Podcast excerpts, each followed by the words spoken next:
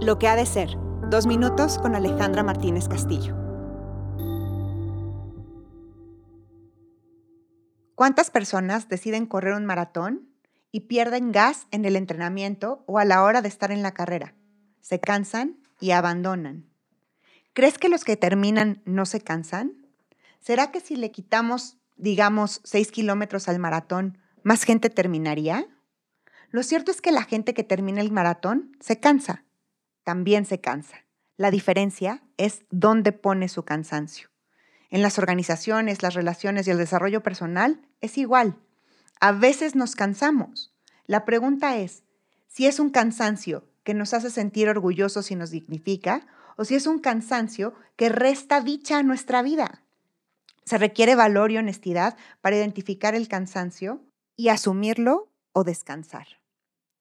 Identifica en qué partes de tu vida te estás sintiendo cansado. ¿Es un cansancio mental, físico, emocional, espiritual? El cansancio se presenta de muchísimas formas. La diferencia es si este cansancio tiene propósito y sentido.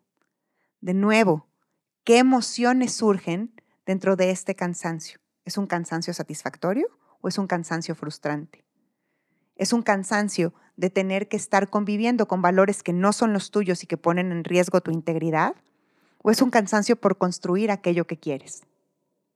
Es normal sentirnos cansados, no tenemos energía infinita.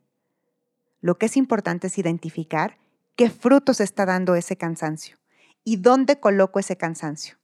Lo puedo colocar para sentirme más orgulloso o lo puedo colocar simplemente a un lado para poder descansar, identificarlo y dar a mi cuerpo, a mi mente y a mi espíritu lo que necesita, descansar, a veces por un momento, a veces haciendo a un lado para siempre esa labor. ¿Dónde está tu cansancio? Esta es una invitación.